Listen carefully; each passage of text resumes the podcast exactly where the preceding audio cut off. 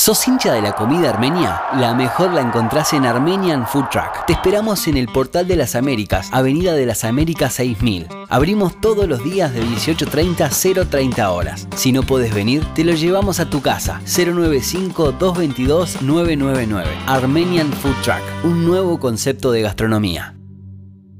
Seguimos, vamos que vamos entonces y es turno de recibir a uno de los dirigentes que tiene el Club Atlético Peñarol. Eh, en un día que, que es especial porque lo vi reflexionar en Twitter porque hoy es el Día del Arte. Sí, Y claro. creo que técnicamente es una obra de arte la que tiene Peñarol, que es su estadio. Y uno de los encargados de pensarla en aquel momento fue Alejandro Rival. Bienvenido a Vamos que Vamos. ¿Cómo ves esa obra de arte? Pasado el tiempo, el campeón del siglo, la casa de Peñarol. Debe ser un día como también especial vincularlo con eso. Bueno, bueno, buenas noches, un gusto muchachos hablar con ustedes. Eh, bueno, a mí cuando me tocase campeón del siglo me tocase algo que es muy, muy querido para mí, donde trabajé con muchísima gente, desde la concepción, desde, desde encontrar el lugar. Este, obviamente siempre se puede hacer mejor las cosas, si tuviera que empezar hoy cambiaría unas cuantas cosas, pero muy conforme con lo que se hizo, sabiendo que hay que seguir trabajándolo el campeón del siglo, sobre todo lo que tiene que ver con los accesos, ¿no? Pero siempre muy contento con el campeón del siglo. Eh, a ver, Alejandro, eh, sos un, un empresario reconocido, eh, un montón de, Vicepresidente de, la Cámara de Construcción. de obras, sí, exacto, representante de SACEN y todo lo demás. El estadio de Peñarol es este de las satisfacciones más grandes que tenés. y sin lugar a dudas. Sin lugar a dudas. Tengo 27 años en, en la construcción, en Sí. SACEM, entré por un aviso en el diario. ¿En serio? Sí, sí, en serio. Recién Ajá. recibido un aviso en el diario y empecé mi carrera así. Mm. Eh, he hecho obras de todo tipo y color. en- A ver, en- nombrame, en eh, nombrame un podio de, de- de las obras más importantes, dale, a ver si, si- si- Bueno, el estadio está dentro de las obras. Dentro del podio, Aunque- claro. Aunque yo no era director de obras, yo había salido de las obras, Sí. que estaba un poco más en la, en la gerencia de la empresa, pero, pero a ver, eh, cada una a veces la obra no tiene por qué ser grande, pero uno, uno se, una puede ser una obra por la complejidad desde el punto de vista de la ingeniería o la construcción, o porque te dejó algo la obra. Yo participé de la de toda la construcción de la planta de Fanapel en su momento, que ahora está cerrada lamentablemente, pero era una obra enorme que dio vida al pueblo Juan la Casa, me acuerdo, esa es una obra que me, que me encantó a mí personalmente. Como, y ahí era director de obra, no, era ingeniero residente, yo vivía en el pueblo. He hecho puentes por toda parte del Uruguay, este, pero a ver, tenemos muchas obras muy lindas, este, en SACEM, el, el- el puente de Laguna Garzón, ese es un puente muy lindo. Este, tenemos much- muchísimas obras, digo, obras en Perú, por ejemplo el estadio de, la Universidad de San, San Fernando lo- lo reciclamos todos nosotros para los Juegos Panamericanos de Lima 2019. La Villa María del Triunfo, que es donde se, se, se jugaron los Juegos Panamericanos, la, la construimos nosotros. Eso en el exterior, ¿no? Y en Uruguay hay, hay obras de todo tipo y color, ¿no? La verdad que por suerte son, son 1.700 contratos que tenemos ejecutados, así que son unos cuantos, tengo Sí, elegir. pero si, si te tocan el, como decías, el, el campeón del siglo o cualquiera de las otras, no salta, no salta de la misma manera. El estadio de Peñarol hay un ingrediente sentimental que hace diferente a cualquiera. Totalmente, porque lo... Porque, a ver, no, si no había ese involucramiento, yo tal vez lo lideré, pero del lado de la empresa, ¿no? En este caso estaba Juan Pedro con, Walter Pereira, que fueron los dos los dos titanes que, que tuvo Peñarol para, llevar a cabo esa obra, y si no era claramente por, por, por la persistencia de Juan Pedro, el estadio no se hacía nunca. Claro. Hablando de, de obras en general y como también como vicepresidente de la Cámara de Construcción, contanos un poco las sensaciones y tus este, reflexiones de la vuelta a la actividad. Bien. Bien, es una buena pregunta porque ayer andaba me hicieron algunas notas por, por, por la por la renovación de la construcción y yo dije algo como que si no nos mataba el COVID nos podíamos empezar a morir de hambre a poco, ¿no? Sí. Y eso lo pienso, aunque suena duro, pero eso no quiero decirlo, que no quiere decir que no haya que cuidar la sanidad. Yo creo que la construcción en casi todos los países, hasta los que estuvieron más complicados, casi nunca paró. Porque un mínimo la actividad tiene que seguir funcionando. Y las actividades al aire libre, si se toman cuidado, obviamente se, se pueden seguir. La actividad por suerte reanudó bastante bien, el clima nos jugó una mala pasada porque este, ha llovido, ayer llovió mucho, hoy había viento, pero el lunes fue un día que se reanudó, más del 90% de las obras del país se retomaron, eh, se hicieron la inducción con los obreros, con el nuevo protocolo. Este, el obrero de la construcción es, un obrero muy profesional, muy sacrificado, que, está acostumbrado a, los procedimientos de seguridad, o sea que una vez que ahora incorpore estos procedimientos de, del protocolo del COVID, yo creo que se va a poder trabajar bien en la construcción, siempre no hay cero riesgo, ¿no? Vamos a decir la verdad. Mm. Pero pero es muy importante que la construcción funcione, no solo por las empresas constructoras solamente, que hay algunas que no soportarían seguir paradas y quebrarían. Cuando quiere una empresa ya no se recuperan esos puestos de trabajo, sino porque tampoco se puede mandar todo el mundo en seguro de paro, estamos hablando de más de 45 mil personas, y otra gente que ni siquiera tiene seguro de paro, pero toda la gente que vive alrededor de la construcción. ¿Se puede este, cuantificar, Alejandro? Sí, claro. Este, yo te voy a decir un número. Cada peso que se gasta en una obra de construcción se replica por cuatro en la cadena. es decir, vos gastas un peso y se multiplica por cuatro. ¿Por qué? Porque la construcción mueve el flete, mueve el barraquero, mueve los almacenes, mueve, mueve muchas cosas alrededor. Y ni que hablar cuando se hace en el interior del país. Que de repente caes a una ciudad del interior, mediana o chica, a construir una obra y, genera un movimiento enorme. Se mueve la estación de servicio, los bares. Se mueve, se mueve, se, mueve. Es dinamizadora la construcción. Si estamos hablando de que esto puede impactar en 200.000 personas fácilmente. Es mucho.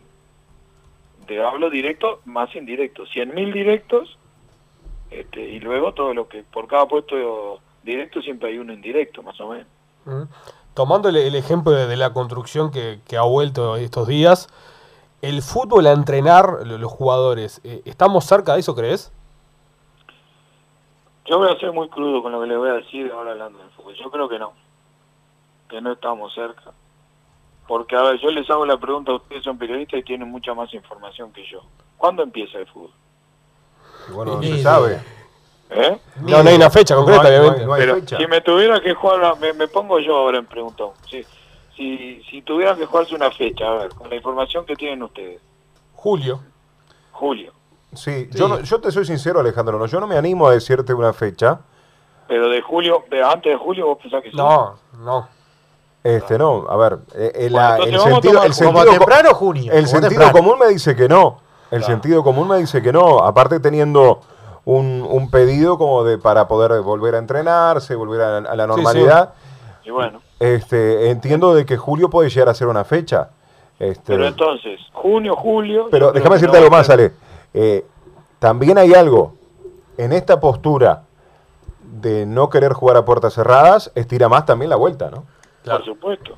Por supuesto. Entonces, hay tantas variables que no están controlada, que yo no sé si julio se llega. Entonces, imagínate, podemos poner fin de julio. ¿Cómo vamos a definir ahora un plan de entrenamiento? ¿Va que es una pretemporada nuevo?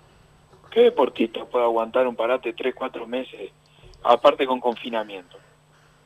O parcial, aunque sea. Sí, no, tal, cual. Entonces, acá va a ver que una vez que se puedan tener los plazos, las fechas más o menos estipuladas, va a haber que empezar a hacer un programa, planificar bien qué actividades empezar a, tomar de entrenamiento y probablemente haya que hacer pretemporada. Digo, yo no soy un especialista de eso, están los, los profes que son los que van a tener que diseñar los programas para hacer esto, pero me queda claro que hoy en día, ¿qué, vamos a estar entrenando de qué? ¿Para qué? ¿Con qué fecha? Un mantenimiento, por supuesto, y acá uno apela al profesionalismo del, del, del, deportista, que además tiene que cuidarse al mismo, ¿no? Porque un deportista que se queda parado cinco meses, después cuánto le lleva a volver. O sea, hay un mínimo y es una ayuda que también hace el club de marcar cierto, de dar cierto seguimiento para, para que el deportista se mantenga en cierto nivel. Y hasta además psicológicamente, porque un deportista de alta competencia, cuando uno le apaga la actividad, es como un león enjaulado, que necesita descargar.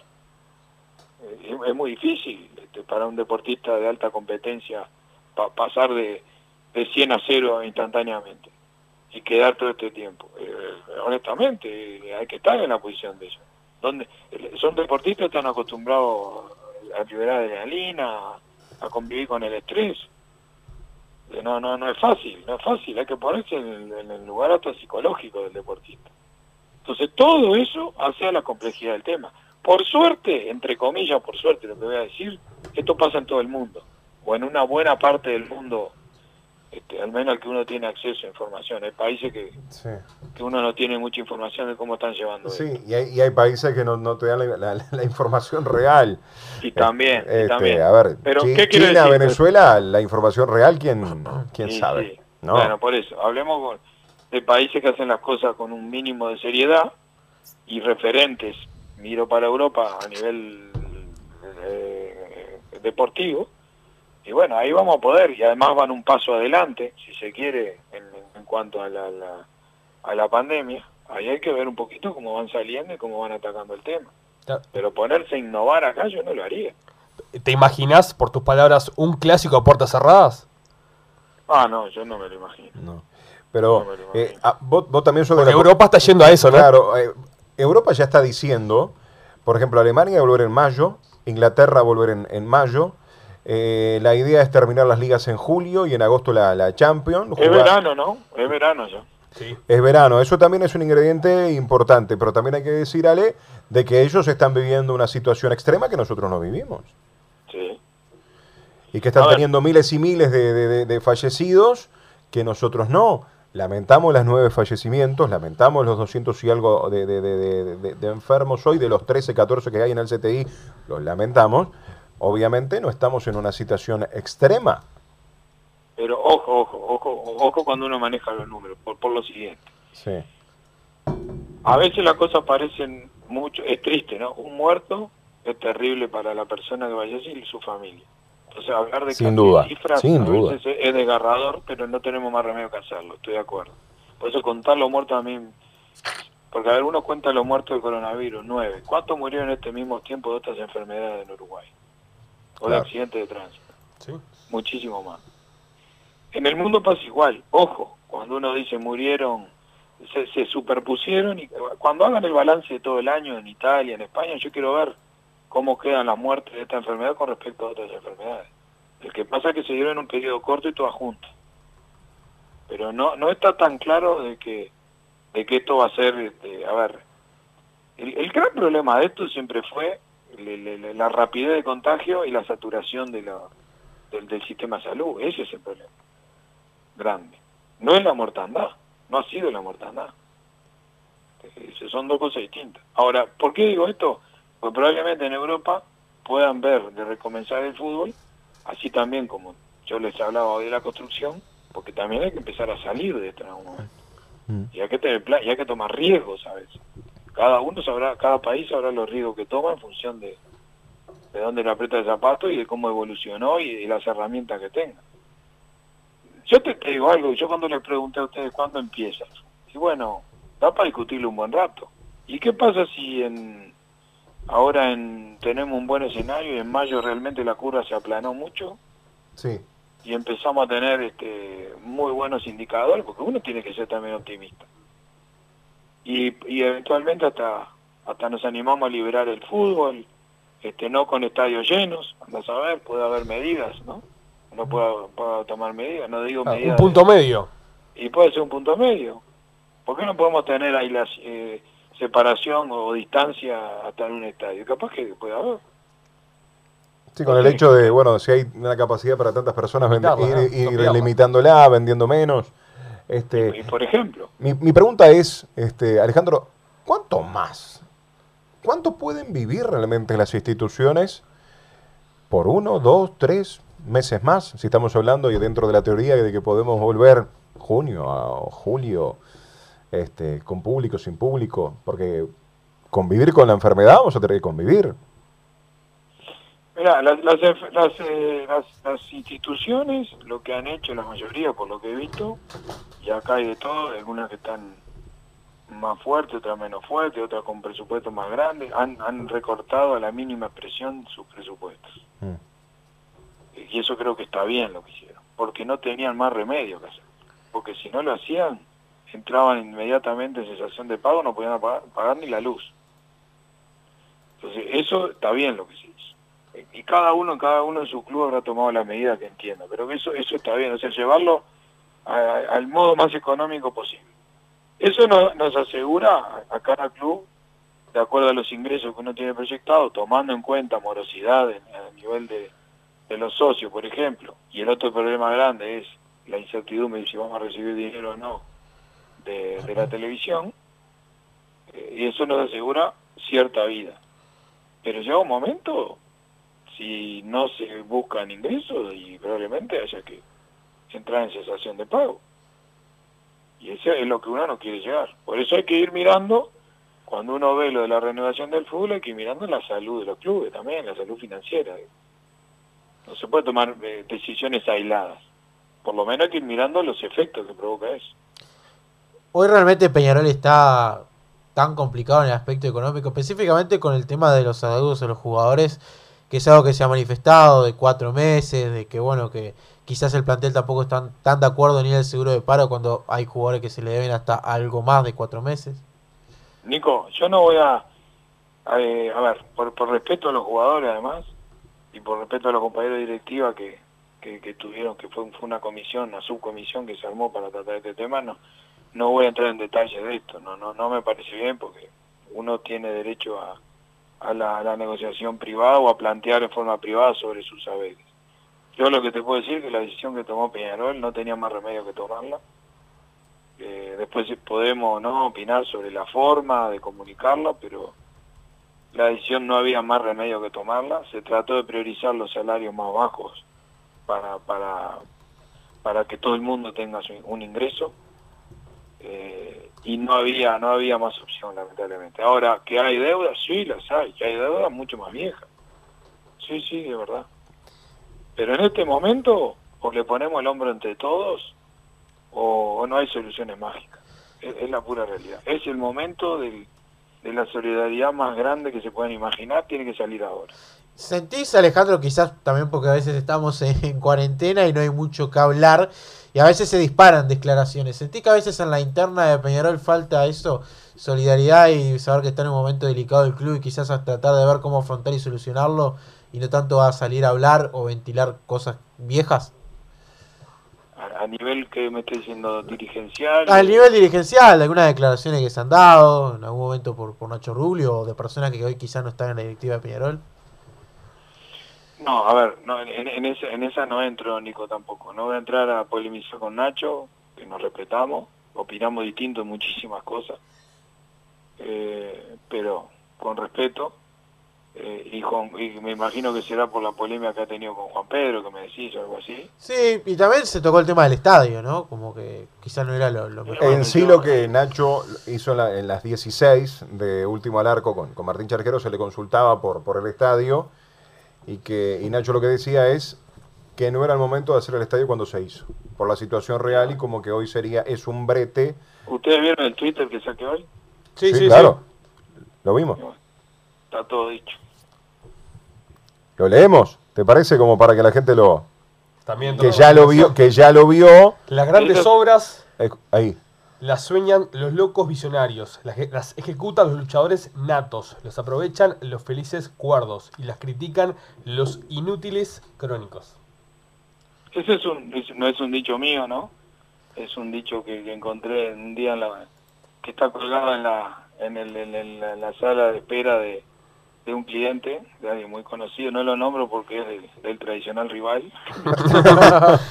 este, y, y siempre la he aplicado para, para grandes proyectos, no, no, no es algo, no, no es una, no lo digo, lo- Pará, digo como, déjame ponerle un poco de condimento, Ale. sí. Vos en este tweet que el- lo, de, lo de critican los inútil- inútiles crónicos, ¿lo decís por Nacho? No, no, ¿cómo le voy a decir eso a Nacho? Con todo el respeto que le tengo a Nacho. No, no. A ver, eso es algo que yo lo puse porque, de hecho, no soy el, el quien, quien, el inventor de ese, de ese, de, de ese concepto ahí. Pero me parece que quiere decir mucho, que las obras son cosas que a veces uno tiene que arriesgarse en el momento. Se tomaron, la edición de esta obra se tomó en uno de los ciclos económicos más este, prósperos del país, estamos de acuerdo, ¿no? Los últimos, ¿no? Acuérdense en el año 17 cómo estaba la economía uruguaya, fíjense el PIB, el crecimiento del PIB que tenía. Era el momento ideal para poder construir. Estaba, había dinero. ¿Dónde iban a agarrar un loco como yo que les ayudara a hacer esto y a financiar y a poner 5 millones de dólares de garantía? ¿Dó- ¿Dónde? Eso pasó porque se podía hacer en ese momento. Eh, Y hay momentos a veces para hacer estas inversiones. Después, este, lo- los planes de negocio de estas obras hay que ir allanándolos. Uno podría decir si podíamos haber hecho un estadio un poco más chico, por etapas. Yo en algún momento pensaba que tenía que haber arrancado por, un estadio un poco más chico, pero en realidad también ahí estaba qué pasa si en la Libertadores después pasa de fácil, no podés jugar en tu propio estadio, entonces había que llegar a 40.000, que era lo que me decía Juan Pedro. Yo quería arrancar por un estadio de 25.000, eh, de 25.000 espectadores. Pero eh, es lo que es y es el esfuerzo que hicimos entre todos para poder tener ese estadio, que es la casa nuestra, que la hemos disfrutado, que nos emocionamos cuando vamos ahí en todas las tribunas, que tenemos cosas para mejorar y por supuesto, tenemos muchas cosas para mejorar. Por lo pronto los accesos, que es una cosa bien complicada en la que no podemos hacerlo sin, sin las autoridades, porque Peñarol no se puede poner a construir las carreteras del estadio, ni ensanchar las calles. Eh, Pero estamos intentando, no es que estamos quietos, estamos intentando, estamos con proyectos presentados, ahora hubo cambio de autoridades, vamos, vamos a, a volver a ver esos, esos proyectos, yo creo que, que yo creo que va a, esa zona inclusive donde instalamos el estadio, que fue una zona que nos indicaron las autoridades, ¿no? después de varios años buscando un, un- ustedes recordarán la telenovela de, de la búsqueda de- del predio para construir el estadio. Y bueno, al final fue la Intendencia que nos marcó esa zona. Y yo creo que va, el, el tiempo no, le va a dar la razón a la Intendencia. Ustedes ven cómo se está desarrollando esa zona. Ya estaba Zona América, este, la Facultad de Veterinaria, creo que va la Facultad de Química para ahí. Es- esa zona va, a ser- va a tener dentro de, dentro de 5 o 6 años, 10 años, esa zona cambió totalmente. Va a ser un- una, una nueva centralidad, Eh, una nueva urbanización va a haber ahí alrededor. Sí, me quedó, me quedó una de, de lo que hablabas ahí con, con Gonza y con Nico. Eh, sobre los jugadores, no te pregunto en sí sobre la deuda, eh, pero en este momento, ¿se están negociaciones con los jugadores o no? ¿Hay una participación por parte de la mutual?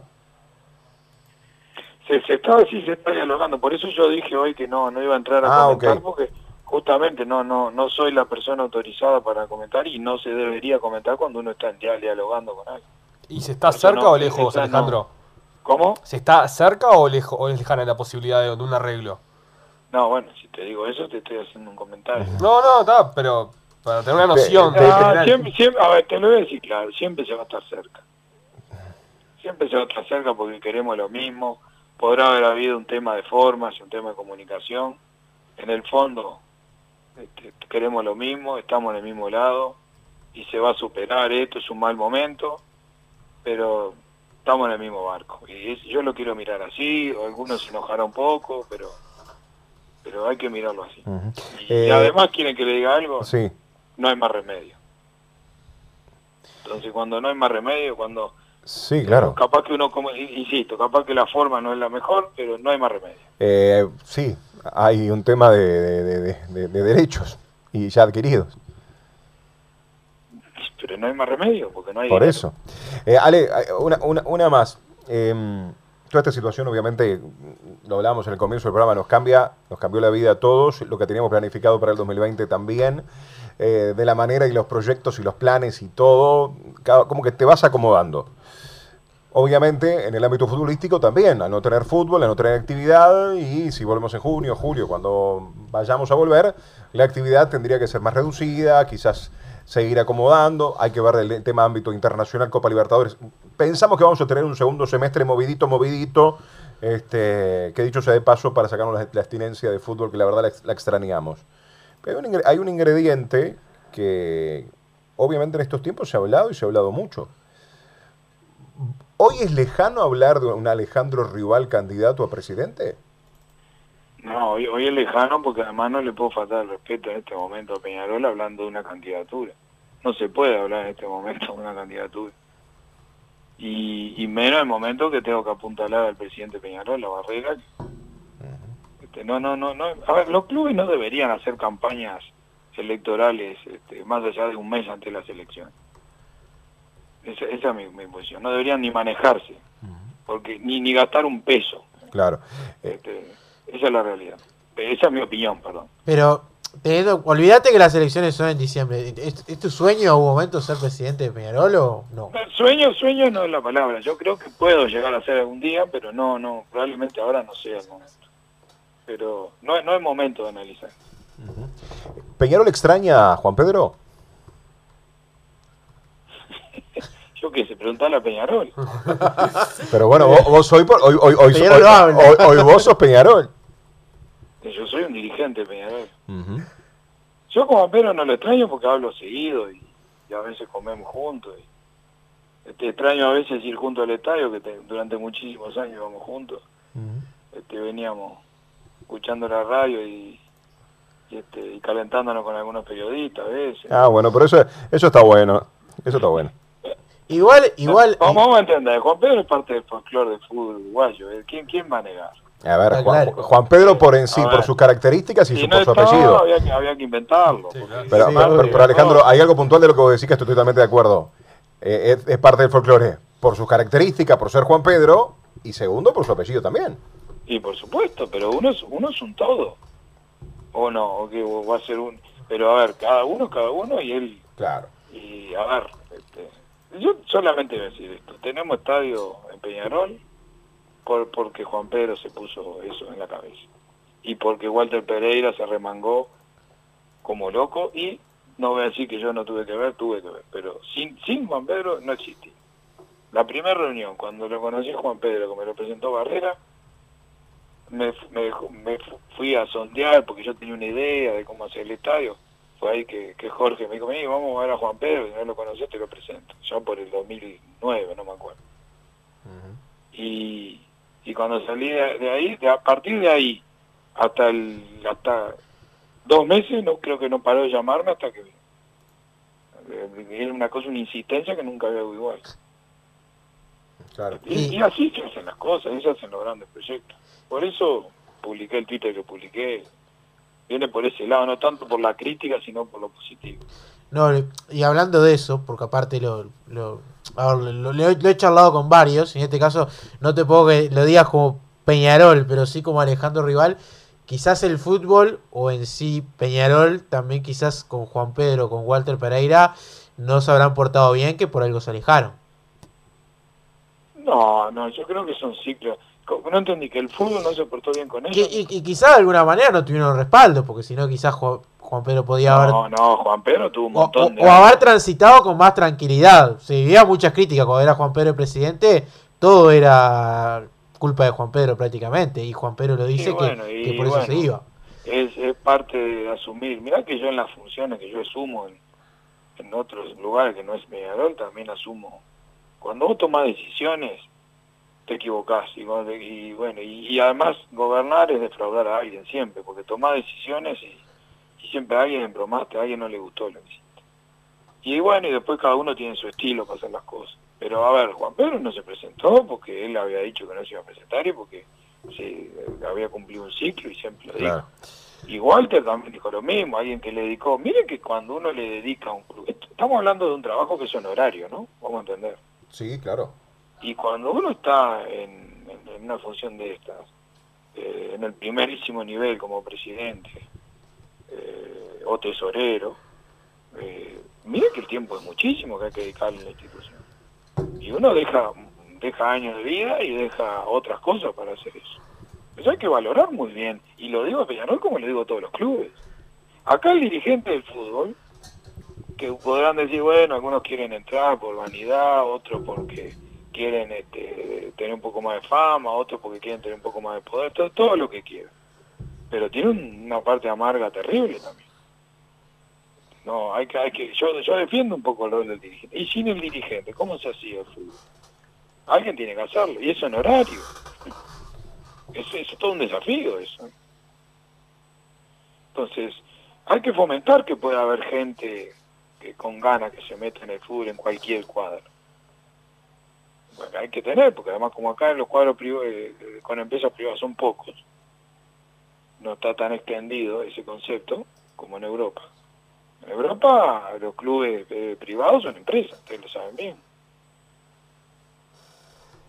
Los clubes, perdón, los clubes son empresas privadas, quise decir al revés. Claro. Eso funcionarán Te- te- con, con otra lógica. Te, te hago la última porque me, me- me quedan preguntas y a medida que vamos charlando. Tenfield.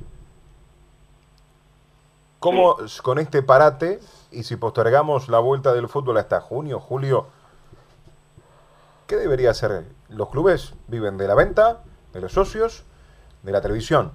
Sin fútbol, Sí, de hay, los hay socios, cuota, hay cuota de la- de, hay cuota de exactamente. televisión. Esos son los tres rubros principales. Por eso, sin fútbol hay cuota de televisión. y habrá que ver un poquito la situación, habrá que estudiar ese caso puntualmente, porque algún día el fútbol va a venir también, ¿no? Es un tema financiero, no económico. Si el fútbol viene en julio o algo, es un tema financiero. ¿no? Ahora, si me dice que el fútbol no viene hasta dentro de un año, bueno, ahí el problema es mucho más grave. Una cosa es financiero, cubrir un bache de dos, tres meses para una empresa, eh, y adelantar o algo, buscar un esquema de financiamiento, no todo, pero algo para ayudar. Otra cosa es si, si, si ni siquiera se sabe cuándo se reanudan. Sí. ¿Y de qué manera, no? ¿Y de qué manera nada más, ver, podamos volver? lo, lo peor que puede pasar en una situación como la que estamos, por eso hay, hay que ser muy responsable cuando uno habla de esto. Mm. Hay que tener cuidado que no se rompa la cadena de pagos. Cuando se rompe la cadena de pago, eso después es una onda expansiva. ¿Y ya no se rompió? va dejando el tendal. Y todavía no se rompió del todo. Pero a ver, si alguien dice, bueno, a mí no me yo no pago más, y corta totalmente, ¿no? Que lo deja por lo menos eh, funcionando. Por eso, una cosa es minimizar, llegar a niveles mínimos de funcionamiento, como es lo que hicimos en el caso de Peñarol. Otra cosa es decir, no pago a nadie, chao, cerré. Ahí imagínense el tendal que uno deja atrás, ¿no? Sí, claro. Eso es lo que hay que evitar en estos momentos. Es lo que hace Estados Unidos cuando inyecta un 20% del Producto Bruto de Estados Unidos, nunca en la historia que inyectaban tantos dólares, o Francia, o Inglaterra el 15% del Producto Bruto en la economía. Son países ricos también, ¿no? Alejandro, agradecerte por, por estos minutos y bueno, estaremos charlando pronto y esperemos que, que algo que por ahora no tiene fecha, en algún momento por lo menos tenga fecha de vuelta y vernos en el fútbol, creo que, que es lo más importante. Así que bueno, Ustedes- Alejandro. ustedes hacen una cosa bien Sí, y tienen un rol para jugar en este momento, que además que no hay, la pelota no, no rueda, es analizar las cosas los- con, con, con detenimiento, analizar bien lo- lo- el, el esquema de por qué, cómo debería arrancar o no el fútbol, pueden investigar en otros países cómo se está manejando esto. Eso es muy importante que ustedes traigan información de ese tipo y, y pongan escenarios. Hay que armar escenarios, sí, ayudar a que la gente piense, pero por el lado positivo, por el lado optimista. Sí, sí. Eso Pero es bueno, una, es una sugerencia. una, una posibilidad. Sí, de, bueno, tomamos la- el guante la- como tal. La y- tomamos y lo vamos a dar. y de hecho lo estamos otro, haciendo. El otro día veía que en algún país hasta piensan volver con público de robots a las canchas. O sea, sí. Hay imagínate muchas que, que todo el posibilidades. mundo y, y en base a sus economías pueden pensar un millón de cosas.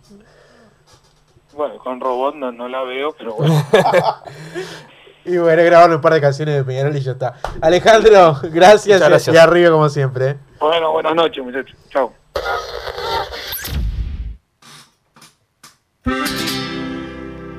Vamos que vamos, pisando fuerte en la noche.